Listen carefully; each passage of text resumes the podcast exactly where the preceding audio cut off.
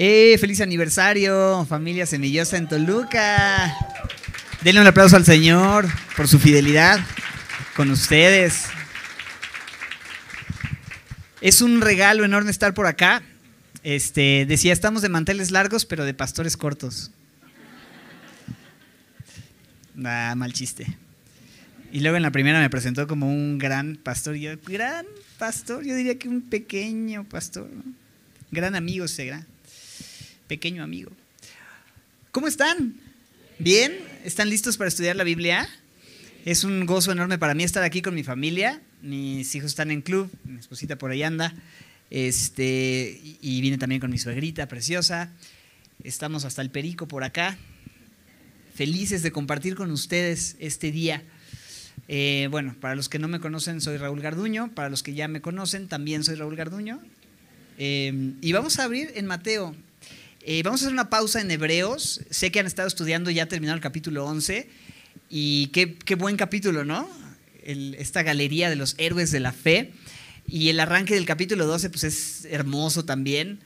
Y yo lo quería enseñar, pero Sergio me dijo, ni se te ocurra, ese es el pasaje que yo quiero enseñar. No, no es cierto. No, no me dijo así, pero, pero bueno, ya la próxima semana estarán retomando su estudio, que es, es, precioso el capítulo 12. Te invito a meditarlo y de hecho, seguramente hoy estaremos citándolo en algún momento porque vale la pena en, un día como hoy pensar en eso, ¿no? Tenemos que correr con paciencia la carrera, puesto que no hemos llegado a la meta. Diez años, pues pudiera bien simplemente sentirse como un checkpoint, ¿no?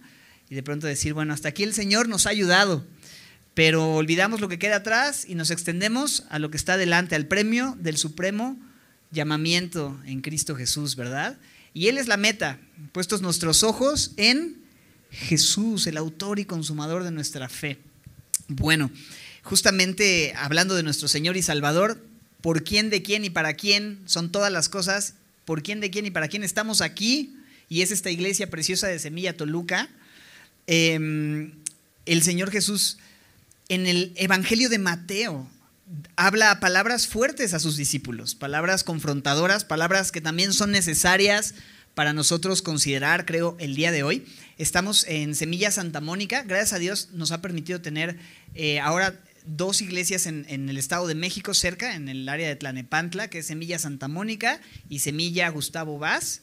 Eh, hace algunos años, bueno, hace un par de años que ya están estas dos iglesias funcionando al mismo tiempo es una gran bendición. Y estamos en Semilla Santa Mónica estudiando Mateo, en Semilla Base estamos en Éxodo, entrando a Éxodo, pero ahí en el Evangelio de Mateo, en el capítulo 20, si estás conmigo, vamos a ir al versículo 17 y vamos a estar em, estudiando hasta el verso 28.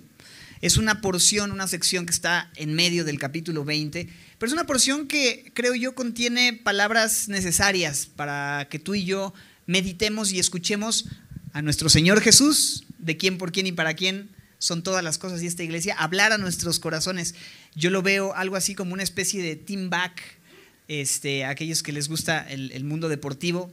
Entendemos este término de un team back, que es como una especie de tiempo fuera, donde se ponen de acuerdo, hablan de las jugadas, hablan de lo que viene, de cómo enfrentar lo que está sucediendo, etc.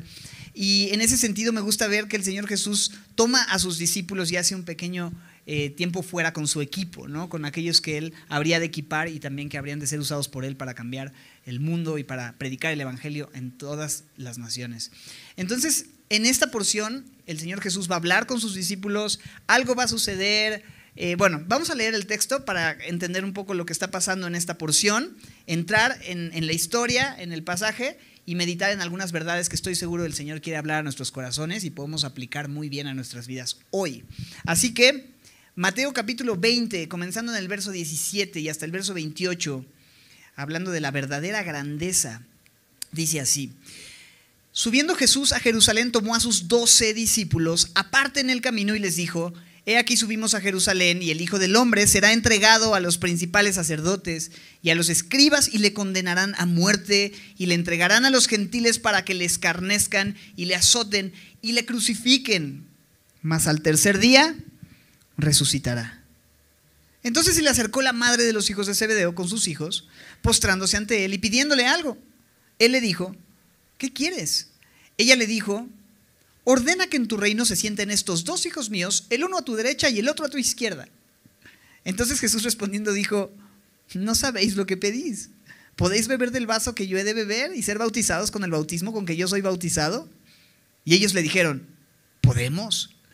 Él les dijo, a la verdad, de mi vaso beberéis y con el bautismo que yo soy bautizado seréis bautizados.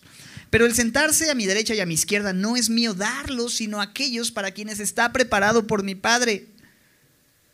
Cuando los diez oyeron esto, se enojaron contra los dos hermanos. Entonces Jesús llamándolos dijo, saben que los gobernantes de las naciones se enseñorean de ellas y los que son grandes ejercen sobre ellas potestad. Pero entre ustedes no será así, sino que el que quiera hacerse grande entre ustedes será su servidor. Suena como, será su servilleta, ¿va? será vuestro servidor. Y el que quiera ser primero entre ustedes será vuestro siervo. Como el Hijo del Hombre no vino para ser servido, sino para servir y para dar su vida en rescate por muchos. ¿Oramos? Señor, te damos tantas gracias por la libertad y la oportunidad de abrir la escritura y poder ser confrontados por tu palabra, Señor, pero también ser, em, pues, recordados de aquellas verdades que necesitamos tener en consideración, Señor. Queremos caminar en, la verdad, queremos seguir andando, Señor, en tu palabra y necesitamos ser eso, Señor, recalibrados, ajustados y, y que tú nos des perspectiva hoy para seguir avanzando hacia la meta que eres tú, Señor. Gracias por este tiempo, por tu palabra. Haz tu obra, te lo pedimos en Cristo Jesús y juntos decimos, amén. Muy bien. Para este momento del ministerio de Jesús están, estamos en el capítulo 20. Leímos una porción del capítulo 20, o sea que ya han pasado 19 capítulos de ministerio del Señor Jesús. En otras palabras, Él ya sanó enfermos, ya hizo milagros, ya... Em, habló las enseñanzas del reino de Dios a través de parábolas, ya dio el sermón del monte, hay un montón de cosas que ya sucedieron. Y digamos que aquí está a punto de comenzar la etapa final ya de su vida. De hecho, justamente dice en el texto, en el verso 17, que él está subiendo a dónde? A Jerusalén, ¿verdad? Y en Jerusalén, ¿qué va a suceder? En Jerusalén es donde el Señor Jesús va a ser juzgado injustamente, va a ser entregado, va a ser juzgado, va a ser condenado. Eh, y bueno, tú sabes, va a suceder todo esto que, tenemos eh, muy claro y que hemos leído y hemos meditado en esto. Normalmente hacia Semana Santa hay algunos mensajes especiales y todo esto, pero el Señor Jesús ya va hacia la etapa final de su ministerio, pero antes de avanzar hacia ese punto, Él quiere que sus discípulos estén claros de lo que viene. ¿Sabes? No es como que simplemente sigue avanzando y le va a tomar por sorpresa y los discípulos no están ni enterados de lo que va a suceder, sino que él hace un, como les decía, team back con ellos, hace un tiempo fuera, se detiene, dice en el versículo 17, que toma a sus discípulos, a los doce, aparte en el camino y les habla lo que va a suceder. Subimos a Jerusalén y el Hijo del Hombre, que es un término para referirse a sí mismo, es un término mesiánico que se utilizaba en el libro de Daniel, dice, será entregado a los principales sacerdotes y a los escribas y va a ser, va a ser condenado a muerte. Esto es lo, que nos, es lo que me espera. Ser condenado a muerte, voy a ser entregado. ¿Quién le, ¿Quién le habría de entregar? ¿Quién le habría de entregar? Judas, ¿verdad? Y él está hablando de lo que va a suceder y aquel que le habría de entregar está escuchando estas palabras y está diciendo que va a ser entregado a los principales sacerdotes y finalmente será condenado para morir y no morir de una manera eh, digamos, X, sino de una manera trágica, porque dice que será entregado para ser escarnecido, azotado y finalmente crucificado. Y vamos a hablar de esto un poco más, pero al tercer día, dice el Señor Jesús, Él resucitará. Entonces, el Señor Jesús tenía claro lo que habría de sucederle, ¿cierto? Algunas personas, alguna vez escuché a alguien que decía que Jesús de pronto se encontró en la cruz padeciendo toda esta angustia y muriendo de esta manera y él no, no supo cómo llegó ahí siendo una persona tan buena, ¿no? ¿Es esto así, mis hermanos? La Biblia nos dice que él sabía lo que venía, que su misión estaba clara desde su nacimiento, que él nació para morir. El propósito del pesebre era la cruz. De hecho, en los regalos que los sabios de Oriente traen, cuando él era un niño, era oro, incienso y birria. No, birria no era de Guadalajara, no oro, incienso y mirra. Y la mirra era aquel líquido que se utilizaba para embalsamar los cuerpos. Entonces, oro, porque era un rey, incienso, porque él es el gran sumo sacerdote, de lo que han estado hablando en hebreos de una forma majestuosa, pero también mirra, porque esto hablaba de su sacrificio. Desde niño ya se anunciaba que él habría de morir y a María les dicho que una espada atravesaría su alma porque su hijo habría de morir dando su vida por todos nosotros. Entonces, él vino a morir. Él dijo, yo vine a este mundo para dar mi vida. Nadie me quita mi vida. Yo tengo poder para poner mi vida y para volverla a tomar. Este mandamiento recibí de mi Padre. Así es que el Padre, en acuerdo con el Hijo, hacen este plan de salvación que implicaba que Él muriera por nuestros pecados, entregara su vida. Y ha llegado el tiempo, ha llegado el momento y Él quiere que sus discípulos estén conscientes y les hable estas palabras y les dice, el Hijo del Hombre va a ser entregado para ser condenado y finalmente será escarnecido, esto es, se burlarían de Él, recuerdas, le golpeaban, tapaban sus ojos y le golpeaban y le decían, profetiza, ¿quién te golpeó? Y también dice que sería azotado, y estos azotes no eran simplemente un látigo X, sino eran unos látigos que estaban construidos de tal manera que había piezas de metal que arrancaban cachos de carne de la espalda cada vez que, que eran estos golpes. Algo realmente terrible, una tortura muy, muy, muy terrible. Y finalmente ser crucificado.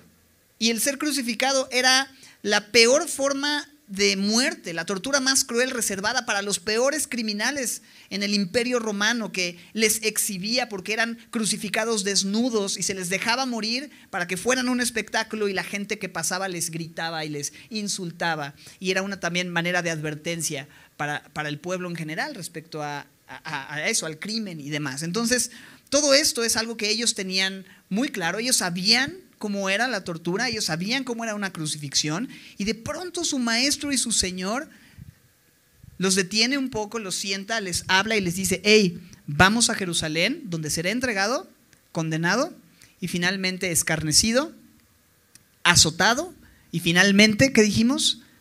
Crucificado, pero al tercer día resucitará. Y ahorita vamos a hablar un poco de eso también. Pero se me hace interesante esto, el, el justo, el que nunca pecó, Jesucristo, su Maestro, quien vivió una vida perfecta y ellos lo vieron y fueron testigos en primera fila de la santidad y la pureza y el amor y la gracia que Jesucristo siempre dio. El justo de justos murió por los injustos para llevarnos a Dios. Como oveja fue llevado al matadero y no abrió su boca. Y el hombre más santo, el la persona más santa que ha existido, ofreciendo el sacrificio más santo, en el momento más, más trágico, enfrentando las burlas, enfrentando el rechazo, enfrentando todo esto, y lo hizo por amor. Porque Él, Dios muestra su amor para con nosotros en que aun que nosotros éramos los pecadores que debíamos morir, aún siendo pecadores, Cristo, el Hijo del Hombre, Jesucristo, el Hijo de Dios, murió por nosotros, es decir, en nuestro lugar. Y ahí está el Señor Jesús hablando a sus discípulos. Tienen que saber esto. Y les está predicando no otra cosa sino el Evangelio. Les está hablando de lo que va a suceder, de que Él habría de morir, pero al tercer día habría de resucitar. Y antes de hablar un poco más sobre esto, déjame pensar, déjame decirte esto. Bueno, para este momento ya lo habían intentado arrestar, ya lo habían intentado poner cuatro, ya había un complot, pero no había tenido éxito. Sin embargo, el tiempo había llegado. Y ellos lo sabían y Jesús les advierte, les habla. Y si a nuestro maestro les iba a pasar eso, le pasó eso, ¿cuánto más crees que a nosotros como seguidores suyos no nos van a rechazar? No vamos a padecer adversidad, no vamos a padecer tribulación. El mundo siempre ha sido hostil a Jesucristo, el Rey de Reyes. El mundo no haya cabida para Él. Lo vemos desde el hecho en el que no había lugar para, él, para José y María, para que Jesús tuviera un lugar donde nacer dignamente, sino tuvo que ser en un, en un mesón, en un pesebre, porque no hay lugar en el corazón de la gente, no hay lugar en este mundo. Tú puedes hablar de política, de religión, de deportes, de cultura, de muchas cosas, pero cuando mencionas Jesucristo, se cierra la puerta. La gente no quiere escuchar, no quiere creer. Y nosotros nos reconocemos y nos identificamos con Jesús como seguidores de Jesús. ¿Así es cierto? En este lugar hay seguidores de Jesús que lo aman, que han sido transformados por Él, que tienen una relación personal con Él. Ok, déjame decirte esto. Vas a padecer rechazo por parte de este mundo. El mundo no tiene por qué aplaudir a los seguidores porque no somos de este mundo. Estamos en el mundo, pero no somos del mundo. Por eso el Señor Jesús dijo, no te pido que los quites del mundo, pero que los guardes del mal. Y Él tiene un plan con cada uno de nosotros en este tiempo. Pero ese plan no es que vivamos nuestra mejor vida hoy. Ese plan no es que, pues no es que se cumpla en nosotros el Evangelio de Huicho Domínguez, como dice el pastor Heriberto. Salud, dinero y amor. ¿no? Tú ven a Jesús y vas a tener salud, dinero y amor. En realidad, lo que vas a tener, si te dijeron, tus problemas se van a terminar cuando vengas a Semilla, cuando vengas a la iglesia, cuando vengas a Jesús, ¿no? Te chamaquearon, que te devuelvan tus pecados. Eso no es. No, no, nunca te los quitaron. Pero, ¿sabes qué? Realmente, decía, decía alguien por ahí, tus problemas no terminan. Empiezan, brother, ¿no? Porque empiezas a vivir una vida contracorriente, porque empiezas a tomar decisiones en contra de este sistema, de este mundo, de este siglo, empiezas a pensar de una manera distinta, empiezas a amar, empiezas a ver por otros, empiezas a poner a otros por encima de, de ti, o sea, les das lugar por encima de ti, porque empiezas a denunciar los abusos, porque empiezas a buscar la justicia, porque empiezas a caminar una vida de integridad. Y todos esos principios son en contra de este sistema que está gobernado por el príncipe de este siglo, ¿verdad? Entonces, para los que quieran vivir piadosamente hay promesas. ¿Sabes cómo cuáles? Padecerás persecución. ¿Cuántos arrebatan esa promesa? No, pues nadie va. Las promesas que se arrebatan por allá son otras. Pero el Señor nos ha dicho esto, ¿sabes? Eres bienaventurado. Esta es una gran promesa. Dice en Mateo 5:11, bienaventurados, esto es felices y dichosos van a ser cuando por mi causa, dice el Señor Jesús, son palabras, les vituperen, les persigan, digan toda clase de mal contra ustedes mintiendo, claro, importante, mintiendo, porque si dicen toda clase de males contra ustedes diciendo la verdad, pues es que eres chismoso, entrometido, eh, ladrón, este, ojo alegre, qué sé yo, un montón de cosas que deshonran al Señor y están hablando, no, no, no, es que es por causa del Evangelio, hermano. ¿no? Es como, no, pero si por causa del Señor y de vivir una vida de piedad, que glorifica al Señor, hablan de ti, hay una promesa. Puedes gozarte y alegrarte porque tu galardón es grande en los cielos, ya que así persiguieron también a los profetas que fueron antes de ustedes. Los hombres de Dios siempre han sido rechazados y perseguidos por este mundo porque son hostiles al Señor. Entonces, eh, vámonos ubicando, ¿verdad? A veces pensamos que deberíamos estar cómodos y plenos en este mundo, cuando la verdad es que no. Y entre más tiempo pasa, pues más incómodo estás y tienes un mayor anhelo de decir, Señor, ven pronto, ven y trae justicia, pon en orden todas las cosas, vindica a tus hijos. Pero mientras tanto, el llamado es a seguirle. Y sabes, los primeros seguidores del Señor Jesús estaban orgullosos de ser tenidos por dignos de padecer por causa del Señor. Cuando tú lees el libro de los Hechos, ellos se ponían alegres de que les identificaran con Jesús. Y no es porque, ok, de que les identificaban y de que les persiguieran. Y no porque fueran masoquistas, sino porque era su privilegio que ellos pudieran identificarse en el sufrimiento con el Señor, porque sabían que si nos identificamos con el Señor en su sufrimiento, también nos identificaremos con Él en su gloria futura. Para participar de la gloria es necesario pasar antes por la adversidad y la tribulación. Porque si somos muertos con Él, también viviremos con Él. Porque si sufrimos, también, segunda de Timoteo 2.11 nos dice que también reinaremos con Él. Pero tenemos que participar de ambos aspectos, de las adversidades para participar de la gloria. Como en una familia. Cuando en la familia hay prosperidad y papá tiene un buen trabajo, todos disfrutan de las bendiciones, pero cuando papá se queda sin trabajo y, está en un tiempo de adversidad, pues todos le entran a los frijolitos, ¿va? Es así, queremos participar de la gloria, tenemos que participar de las aflicciones, es parte del paquete, pero vale la pena seguir al Señor. Porque para esto fuimos llamados, segunda de Pedro, perdón, primera de Pedro 2, 21 al 24. Para esto fuisteis llamados, porque también Cristo padeció por nosotros, dejándonos ejemplo, ¿te acuerdas que sigue? Para que sigáis sus pisadas, el cual no hizo pecado, ni se halló engaño en su boca, quien cuando le maldecía no respondía con maldición, cuando padecía no amenazaba, sino que encomendaba la causa al que juzga justamente, quien llevó él mismo nuestros pecados en su cuerpo sobre el madero, para que nosotros, estando muertos a los pecados, vivamos a la justicia y por cuya herida fuimos nosotros sanados. Así es que esto es lo que tenemos por delante, seguir los pasos del Señor Jesús. Y Él les advierte a sus discípulos, esto es lo que viene y, será escarnecido, azotado, crucificado, pero verso 19 al final, más al tercer día que dice, resucitará.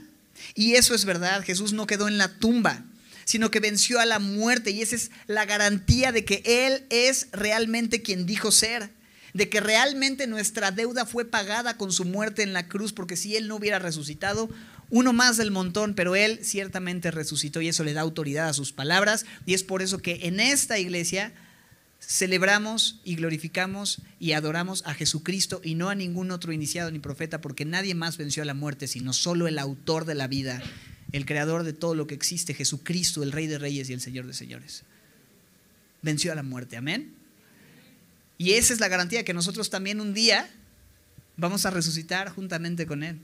Nos identificamos con Él en su muerte, pero también en su resurrección. Hoy andamos en nueva vida, sí, pero un día nuestros cuerpos también van a disfrutar de esa culminación del plan de Dios para con nosotros y estaremos en la casa del Señor, moraremos por largos días, si Él es tu pastor, solo si Él es tu pastor.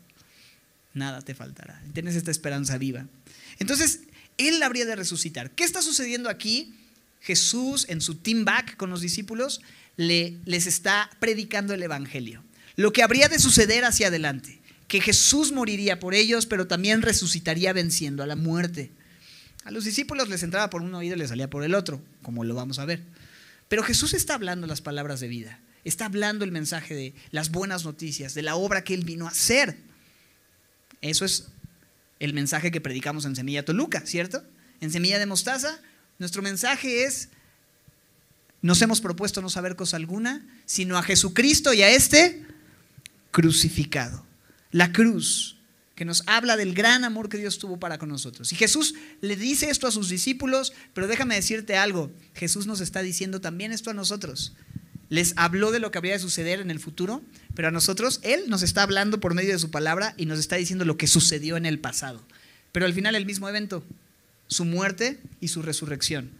Es el eje central de salvación para todos los seres humanos en toda la historia, tanto aquellos que estuvieron antes de la cruz, como es este caso, como nosotros que estamos después de la cruz y miramos hacia atrás y vemos una cosa, al Hijo del Hombre, a Jesucristo, quien dio su vida para rescatar lo que se había perdido. Y ahí estamos nosotros. Entonces, está este team back, está este momento de Jesús con sus discípulos. Me encanta pensar que así cada domingo nosotros también nos sentamos alrededor de una persona, porque su palabra es Jesús mismo. Esto es la palabra de Dios, es un encuentro con una persona, como le digo a los chiquitos. Es la boca de Dios. Hola, soy Dios, soy Jesús, di mi vida por ti. Quizás es demasiado este, eh, didáctico o ilustrativo, pero es, es así, ese, ese es el nivel de Dios hablando cuando abrimos la palabra de Dios. Y es el nivel de team back que Él quiere tener con nosotros. Y me encanta eso. Que así como juntó a sus 12 y les habló, juntó a sus 250 de la segunda reunión de las 12 de Semilla Toluca, aniversario número 10, y les habló y les dijo, yo di mi vida por ti y fui escarnecido y fui azotado y fui crucificado. Pero ¿qué crees? Al tercer día resucité. Y pareciera que esto debía por una parte, darles gozo a los discípulos de escuchar, ok, esto va a pasar, ponerles un poco nerviosos, pero darles esperanza de decir, ok, tú vas a vencer a la muerte, estamos emocionados de ver cómo va a suceder, ¿no?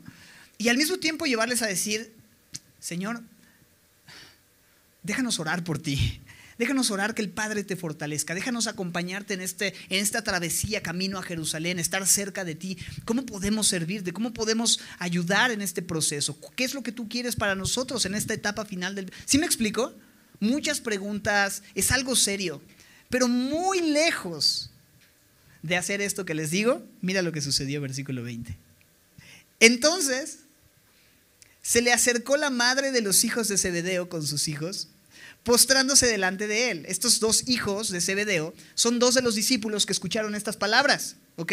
Este era el sentir de los discípulos en ese momento y de la mamita de estos chamacos, ¿ok? Porque dice ahí la madre de los hijos de Zebedeo. ¿Quiénes eran los hijos de Zebedeo? ¿Te acuerdas? Jacobo y Juan, que también son llamados los hijos del trueno. Por ende, si venían con su mamá, venían con la señora trueno. Y vamos a ver que tiene sentido por la manera en la que esta señora se acerca con Jesús y lo que le pide y cómo lo maneja. Pero vamos paso a paso. Viene esta señora con sus chamacos, tan chamacos ya, y los discípulos parece que no escucharon nada. Se postra y Jesús les dice, eh, ¿qué es lo que me quieres pedir? ¿Qué quieres? Ella le dijo, ordena que en tu reino se sienten estos dos hijos míos, el uno a tu derecha y el otro a tu izquierda. Amén. Entonces, está orando, ¿no? Porque si hablas a Jesús, estás orando, ¿no? Pero ¿qué clase de oración es esta? Y después de las palabras que acaba de decir Jesús, que no escucharon nada, ¿qué estás buscando? ¿Qué estás pidiendo? En vez de decir, Señor, ok, o, quedarse callados un rato, no sé, que la escena terminara ahí y bueno, ya cambiáramos de capítulo a otra cosa y se quedaran Selah, ¿no? Selah, meditando. No, hombre, esto es ya, ah, va a morir, pero va a resucitar y va a reinar. Ah, no, pues aquí es donde yo voy a agarrar hueso para mis hijos. Y los mami, dile, dile que nos ponga en los lugares buenos, que nos, que nos dé jale. Perdón, lo del hueso es un, es un término que usamos los músicos y usan los políticos para hablar de conseguir jale, ¿no? Entonces, lo que, viendo una oportunidad, ¿no? Un anhelo de la familia de ser alguien, de ser los más honorables. Y entonces, la señora Trueno viene a darle órdenes a Jesús, ¿verdad? ¿No? Ordena que tus hijos no es, ¿será posible que mis hijos tengan alguna función importante contigo? Digo, si se puede, yo entiendo que al final, pues tú sabes. No, no, no, ordena que mis hijos se sienten uno a la derecha, el, presidente y otro a la izquierda, el vicepresidente. En el nombre de Jesús, amén, lo declaro. ¿No? ¿Qué responde Jesús? Yo le hubiera dicho, sáquese a bañar. Yo, pero yo no soy Jesús. Gracias a Dios. Pero tan bueno el Señor. Y le dice, no sabes lo que estás pidiendo. No, no, estás entendiendo las implicaciones y de dónde es mi reino. Porque esta gente tiene en su mente un reino político. Están esperando que Jesús venga a levantarse como alguien que trae libertad a la opresión del imperio romano en ese momento y que va a traer libertad política y que los va a, eso, todo eso, ¿no? Lo que ellos pensaban de él, pero él venía a algo más grande, a una misión espiritual, a una libertad espiritual, algo eterno. Entonces está diciendo, están un poco perdidos, no sabes lo que estás pidiendo. Yo te voy a hacer una pregunta, le dice Jesús a esta mujer y sus hijos. ¿Pueden beber del vaso que yo he de beber y ser bautizados con el bautismo con que yo soy bautizado? Una buena pregunta. Yo, por el contexto y lo que estos querían, me imagino que ellos no están entendiendo a qué vaso, a qué copa, porque en el Evangelio de Marcos habla de, ¿pueden beber de la misma copa que yo he de beber? ¿No? Y, y este bautizo, yo creo que ellos no están entendiendo qué copa y qué bautizo. Quizá dicen, si vamos a estar en una posición de influencia, seguramente la copa es la copa del brindis, de la victoria, de que ahora estamos en el gobierno nosotros, como presidente, vicepresidente y el Rey Jesús. ¿no? Y el bautismo probablemente se trata de una ceremonia de, inicio, ¿no? de honra para aquellos que ahora van a gobernar sobre eh, el imperio romano, qué sé yo. ¿no? Probablemente ellos están pensando en algo así. Porque la respuesta que ellos dan después de que Jesús dice, ¿pueden beber de la misma copa que yo y ser bautizados con el mismo bautismo? O sea, ¿pueden tomar de mi copa? Ellos están pensando, oh, vamos a brindar en el reino y vamos a tener una ceremonia de iniciación de, de gloria, ¿no? Un bautismo público donde la gente va a reconocer quiénes somos. ¿Pueden? Ellos están pensando, porque responden, ellos le dijeron, podemos, ¿no? Claro, invítanos, con mucho gusto bebemos de tu copa y somos bautizados de tu bautizo. ok. Versículo 23. Él les dijo, a la verdad de mi, de mi vaso, de mi copa van a beber. Y con el bautismo con que yo soy bautizado van a ser bautizados. y es que la copa y el bautizo a los que Jesús se referían no eran lo que ellos tenían en mente. ¿Recuerdas la copa que Jesús tuvo que beber? ¿La copa de qué? La copa de la ira de Dios, de la cual él en Getsemaní ora al Padre diciendo, si es posible, pasa de mí esta copa, pero no se haga mi voluntad, sino la tuya. Esa copa del juicio que él bebió en nuestro lugar. Pero también el bautizo que habla de esta idea de ser sumergido y por el contexto entendemos que el Señor Jesús habría de ser sumergido en terrible dolor y en terrible humillación al padecer todo lo que él ya dijo, escarnecido, azotado y crucificado. Entonces, Jesús está preguntando esto, ellos no están entendiendo, pero Jesús les dice, miren, ustedes van a participar tanto de mi copa como de mi bautismo. Yo creo que ellos dijeron, genial, no podemos esperar.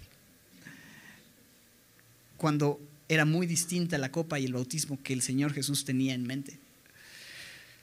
Y ciertamente participaron de esto porque Jacobo fue el primero de los doce discípulos que fue asesinado, martirizado por parte de Herodes, quien lo mandó decapitar. Y Juan, si bien no fue asesinado como tal, pero en los intentos de matar a Juan el apóstol, hubo uno en donde dice la tradición que lo quisieron matar hirviéndolo en una olla de aceite Imagínate una olla de aceite hirviendo, pero él no se quemaba y finalmente lo desterraron en la isla de Patmos, en donde él escribe el Apocalipsis.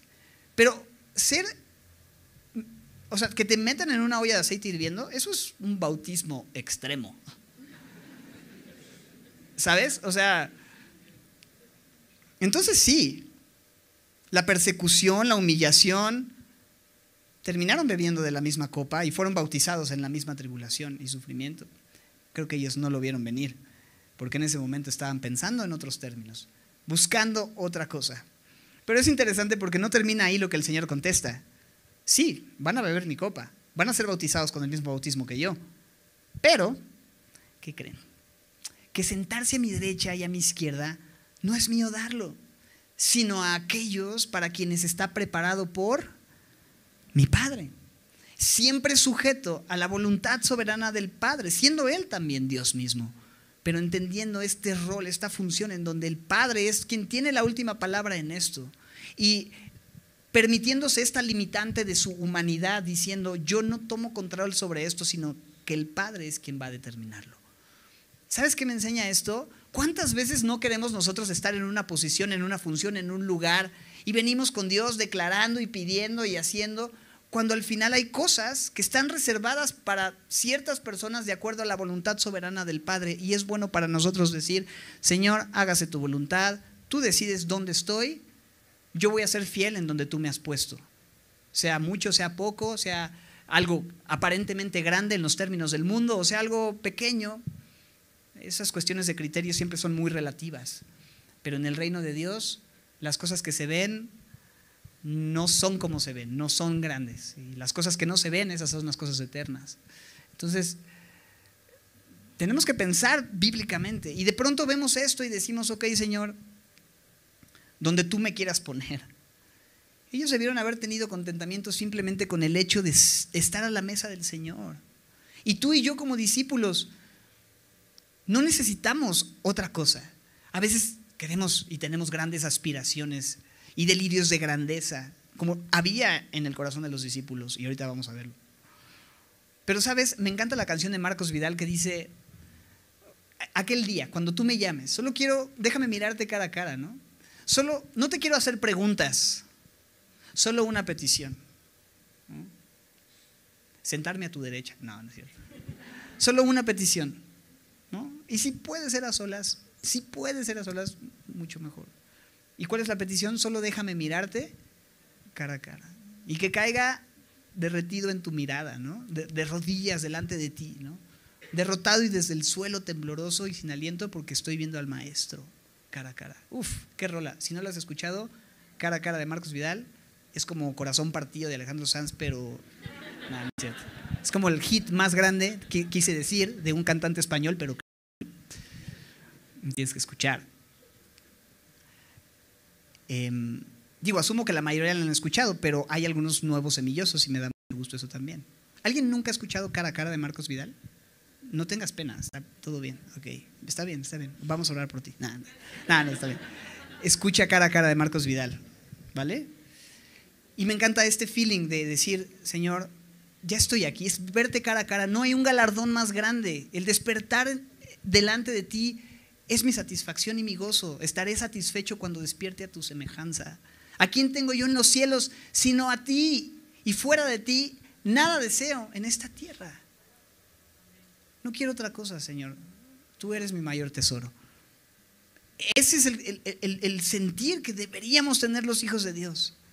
Es suficiente su gracia.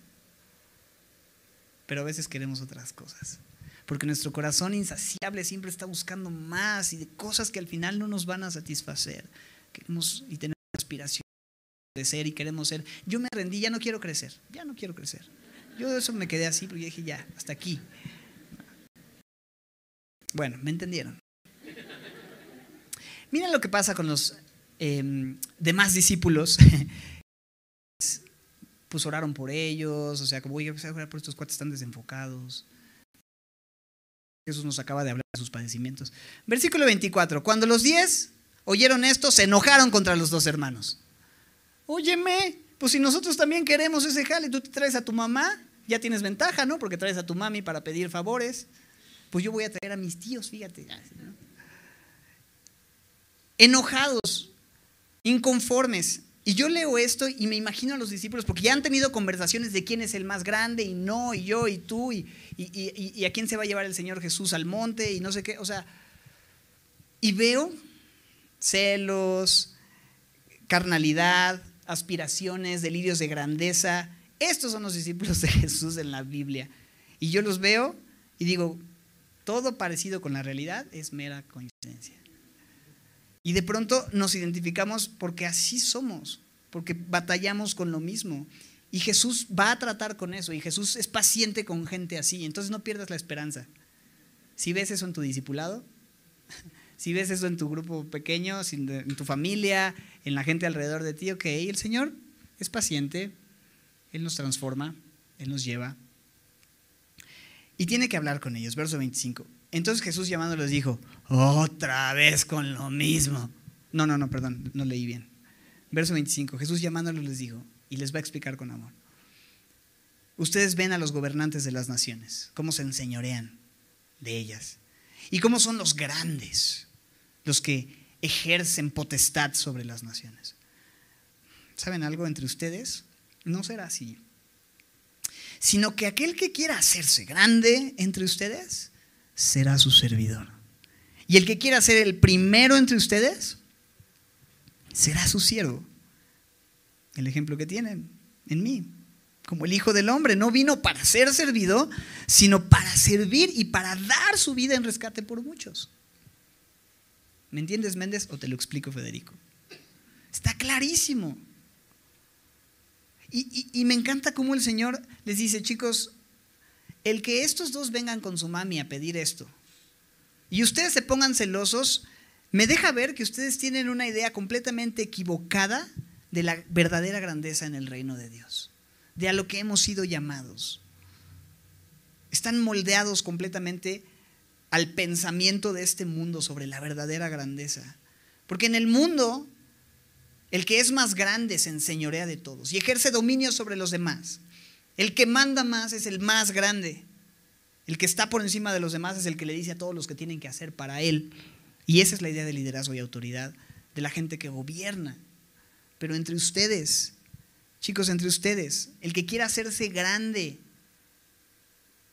es el que va a tener que ser el menor, es el que va a tener que ser el servidor. Y deja una definición completamente diferente de lo que es la verdadera grandeza. Porque el que quiera ser realmente grande tiene que servir. El lugar de autoridad, el lugar de influencia, el lugar de grandeza es el mejor lugar para servir a otras personas. Jesús es el ejemplo. Siendo el rey de reyes, el señores, no vino para ser servido.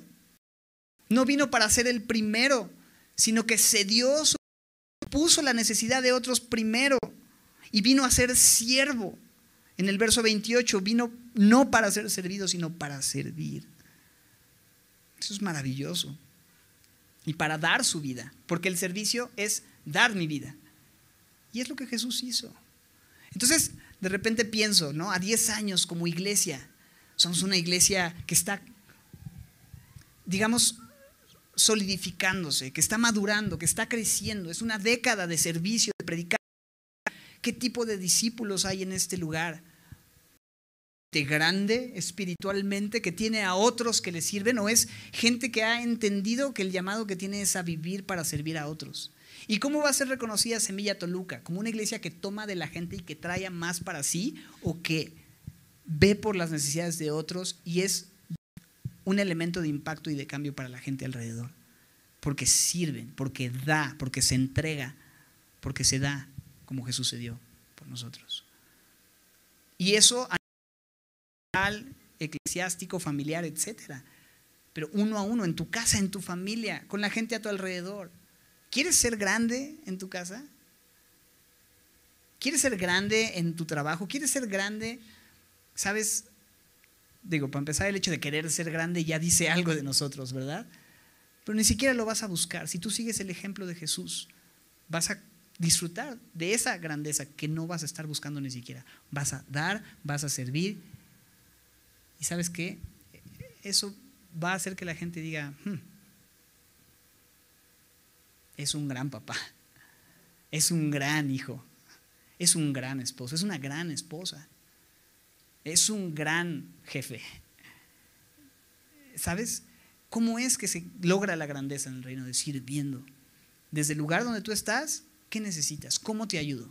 El lugar de autoridad o el lugar de influencia que el cristiano tiene o le es confiado no es para su propio beneficio, sino para servir a los demás, para amar a los demás, para que los demás puedan cumplir el propósito de Dios y tú ser un facilitador para que ellos puedan vivir de esa manera.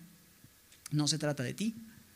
Por el contrario, el mundo piensa, todo es de mí, por mí y para mí, a mí sea la gloria por los siglos. Amén. Soberbios 11:36. Y es nuestro versículo favorito muchas veces, pero la Biblia dice, todo es de Él, por Él y para Él. Y si queremos servirlo a Él, lo vamos a servir sirviendo a su gente, sirviendo a aquellos por quienes Él se entregó. ¿Cómo hacerlo? Bueno, eso ya queda cada uno eh, de tarea, ¿no? Con cada uno para que tú medites, pienses, ¿dónde estoy? ¿Quién es la gente con la que me relaciono? ¿Qué espero de ellos? Se trata de que todos me sirvan a mí, de que todos me den a mí. Vas a ser chiquito todo el tiempo, así como yo. No, en un sentido, ¿me entiendes? Queremos decir, Semilla Toluca es una gran iglesia. ¿Por qué? Porque son servidores. Y Semilla de Mostaza sea reconocida como una gran iglesia, sí, pero no porque tiene un montón de gente, sino porque la gente que va es gente que ha decidido dejar de vivir para sí y encontrar el gozo de poder vivir para Dios amando y sirviendo a otros, siguiendo el ejemplo de Jesús. Juan capítulo 13, ya perfilándonos hacia el final de este mensaje, esta porción se lee y después se explica sola. Mira lo que sucede en Juan 13, antes de la fiesta de la Pascua. Esto es todavía más cerca ya de la cruz. Dice que Jesús sabía que su hora había llegado para pasar de este mundo al Padre. Como había amado a los suyos que estaban en el mundo, los amó hasta el fin. Mira cómo Jesús amó a sus discípulos. Vamos a ver cómo los amó. Y cuando cenaban, el diablo ya había puesto en el corazón de Judas entregar a Jesús. Dice el verso 3, como, bueno, como el diablo ya había puesto en el corazón de Judas entregar a Jesús, sabiendo Jesús que el Padre le había dado, ¿qué dice? Todas las cosas en las manos. Y que había salido de Dios y que a Dios iba. Déjame detenerme un segundo ahí. Sabiendo Jesús que el Padre le había dado todas las cosas en las manos, ¿se te hace eso suficiente poder?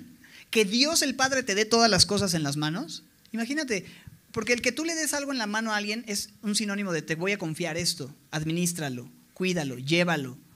¿Sí me explico? Esto es, esto es tuyo, esto, esto es algo que tú vas a usar o que tú vas a compartir, etc. Bueno, ¿qué cosas le dio el Padre a Jesús en sus manos? Todo.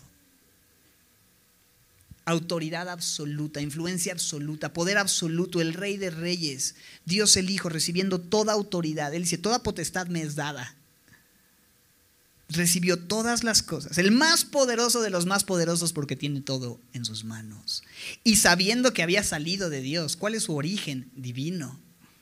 Y que a Dios iba, ¿cuál era su destino? Divino. ¿Hay algo superior a eso? Que salió de Dios, que a Dios iba y que todas las cosas le pertenecen en sus manos. ¿Algo superior a eso? No hay nada superior a eso. ¿Y qué crees que hizo con todo eso? Con toda esa autoridad, influencia, poder y gloria se levantó de la cena, se quitó su manto y tomando una toalla se la ciñó. Luego puso agua en un lebrillo y comenzó a lavar los pies de los discípulos y a enjugarlos con una toalla, con la toalla con la que estaba ceñido. Lavar los pies de la gente sentada a la mesa era el trabajo que los esclavos de la más baja categoría tenían que llevar a cabo. Y Jesús está tomando ese lugar y está lavando los pies de los discípulos de tal manera que Pedro le dice, Señor, ¿tú me vas a lavar los pies? Jesús le dijo, lo que yo hago tú no lo entiendes ahora, pero lo vas a entender después. Pedro le dijo, no me lavarás los pies jamás. Tú eres el rey de reyes. ¿Cómo tú a mí me vas a lavar los pies? Y Jesús le dijo, si no te lavo, no vas a tener parte conmigo. Entonces Pedro dijo, ay Señor, no solo los pies, sino también las manos y la cabeza. Jesús le dijo, tampoco. El que está lavado no necesita lavarse los pies, pues está todo limpio. Y ustedes están limpios, aunque no todos, porque sabía quién le iba a entregar, por eso dijo, no están todos limpios. Así que después que les hubo lavado los pies, tomó su manto, volvió a la mesa y les dijo, ¿saben lo que les he hecho? Ustedes me llaman maestro y señor. Y dicen bien porque lo soy. No es que ustedes me tienen que decir maestro y señor, es como, haces lo que yo te digo porque soy tu papá.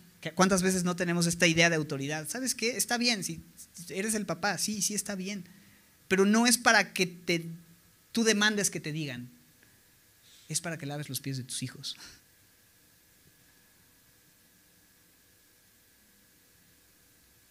Me dicen maestro y señor. Y dicen bien porque lo soy. Y si yo, el señor y maestro, he lavado sus pies, ustedes también tienen que lavarse los pies, ¿qué dice? Los unos a los otros. Porque ejemplo les he dado para que como yo les he hecho, ustedes también hagan. Lávense los pies unos a otros. Semilla Toluca, semilla de mostaza. Lavémonos los pies unos a otros, sirvámonos. Amemos a los demás de esa manera, de una manera práctica. De cierto, de cierto les digo, el siervo no es mayor que su señor, ni el enviado es mayor que el que le envió. Y si saben estas cosas, bienaventurados van a ser si las, ¿qué dice? Hicieres. O sea, no nada más si las estudian el domingo en la iglesia, sino si las qué hacen. No solamente oidores olvidadizos, sino hacedores de la obra. Y lo que el Señor nos dice es, sirve a tu familia, sirve a tus hermanos, sirve, involúcrate, conecta.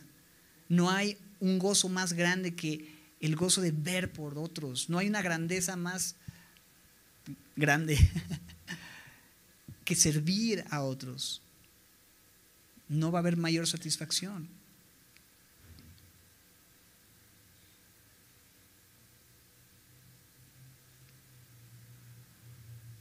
La pregunta sería, ¿quién es la gente de la que estás rodeado, a quienes Dios te ha llamado a servir y cómo crees de una manera práctica que puedes amar y servir a otros. Y es algo que tienes que meditar, que tienes que pensar y que tienes sobre todo que hacer, porque vas a ser bienaventurado si las haces. La vida cristiana, este camino hacia la meta que es Jesús, no es otra vez miel sobre hojuelas, no es un camino de rosas. ¿De qué hablamos? Hablamos de persecución, de rechazo, de sufrimiento. Hablamos de servir, de dar nuestra vida, de seguir las pisadas de Jesús. No buscando cada uno lo suyo propio, sino cada cual también lo de los demás. Es el sentir de Cristo Jesús, el cual siendo en forma de Dios no estimó el ser igual a Dios como cosa que aferrarse, sino que se despojó a sí mismo y se despojó de su manto y tomó la toalla, ¿verdad? se despojó a sí mismo tomando forma de siervo hecho semejante a los hombres. Y estando en la condición de hombre, se humilló, aquí lo leemos, y se hizo obediente. Y lo hizo hasta la muerte. Dio su vida en rescate por nosotros. El Hijo del Hombre no vino para ser servido, sino para servir y dar su vida en rescate por muchos. Obediente hasta la muerte y muerte de cruz por lo cual también Dios le dio un nombre que es sobre todo nombre para que en el nombre de Jesús se doble toda rodilla de los que están en los cielos, en la tierra y debajo de la tierra, y toda lengua confiese que Jesucristo es el Señor para gloria de Dios Padre. Es Señor y es siervo.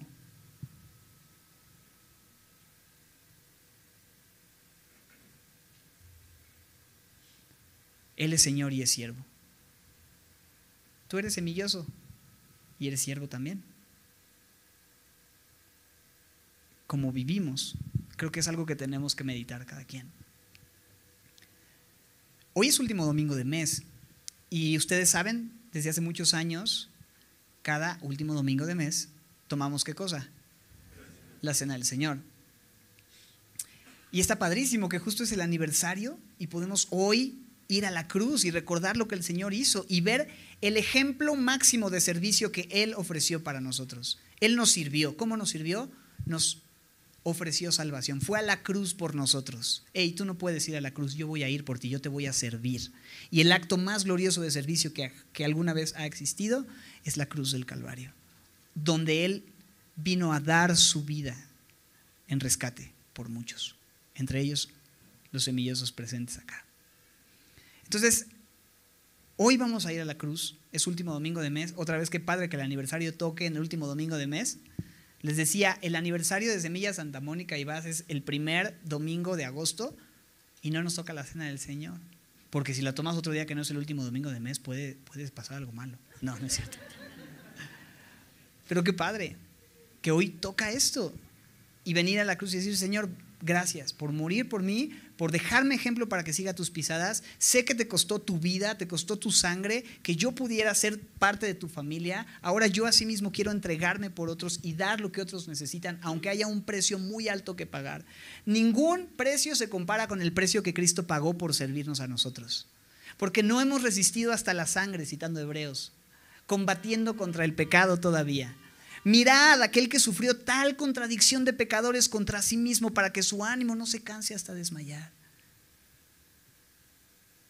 Considera a Jesús, considera el gran precio que Él pagó y date cuenta que cualquier cosa que tú puedas hacer por otro no se compara ni tantito con lo que Él hizo por ti, lo que Él vivió y sufrió por ti. Ahora, ojo, servir, amar, no implica soportar abuso. No estoy hablando de que, bueno, pues como el Señor ya me dijo que tengo que servir, me voy a quedar en esta relación, en esta situación, en donde hay abuso, en donde alguien en nombre de, que yo tengo que ser humilde, que tengo que servir, está demandando de mí que yo haga o actúe de cierta manera. Mis hermanos, la mejor manera de amar y servir a alguien que está abusando es saliendo de esa relación y levantando una denuncia o lo que tengas que hacer hablando con la autoridad alrededor, con la iglesia, denunciando ese tipo de situaciones. ¿Ok? No estoy hablando de eso. Es siempre importante dejarlo claro, porque las estadísticas de abuso y aún dentro de las familias cristianas es muy alta. Entonces tienes que decir, por amor, voy a servir. Jesús murió por mis pecados, por los pecados cometidos contra mí, pero murió para quitar ese pecado y para limpiar el pecado. Porque Él es el Cordero de Dios que quita el pecado del mundo, pero cuando el pecado persiste, hmm, eso no es el Evangelio. el Evangelio quita el pecado. Y puede haber una lucha. Queremos orar por ti si, estás fallando, si eres débil, si tienes algo que necesitas, ven a Jesús. Él no cierra la puerta, Él está con los brazos abiertos, listo para restaurarte. Pero cuando es deliberado y es con alevosía, premeditación y ventaja, entonces necesitas considerar realmente tu salvación. Simplemente es un, un pequeño paréntesis. Pero entonces, Jesús dijo, todo aquel que a mí viene, yo no le echo fuera. Y al corazón contrito y humillado, no desprecia al Señor. Entonces, si tú tienes un corazón contrito y vienes a la cruz el día de hoy, Él es fiel y justo para perdonar nuestros pecados. Si confesamos nuestros pecados, Él es fiel y justo para perdonar nuestros pecados y limpiarnos de toda maldad. Si alguno hubiere pecado, abogado tenemos para con el Padre a Jesucristo el justo. Justo que murió por los injustos para llevarnos a Dios. Señor, gracias por tu palabra y gracias por el ejemplo que tenemos en Jesús. Gracias porque podemos ver que el llamado que nos hace, Señor, e, es avanzar hacia la meta sirviendo a otros y siguiendo las pisadas de Jesús.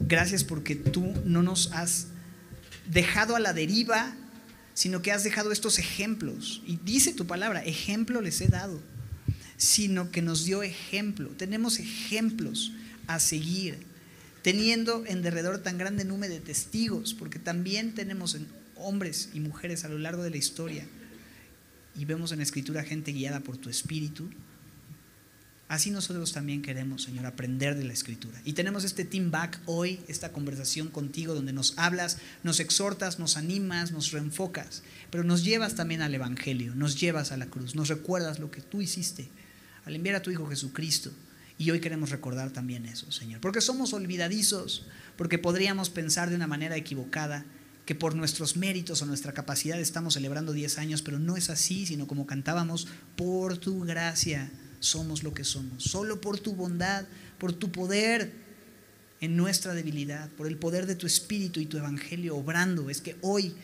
podemos estar de pie por tu gracia, Señor. Así es que, Señor, manténnos firmes en ti mientras nos humillamos, mientras servimos, mientras te amamos, mientras respondemos, Señor, a tu amor. Gracias por tu palabra. Gracias por este tiempo de meditar juntos, de escucharte a ti hablar a nuestros corazones, Señor. Gracias por todo lo que solo tú haces y puedes hacer, Señor. Sigue haciendo tu obra, te lo pedimos en el nombre de Jesús. Amén.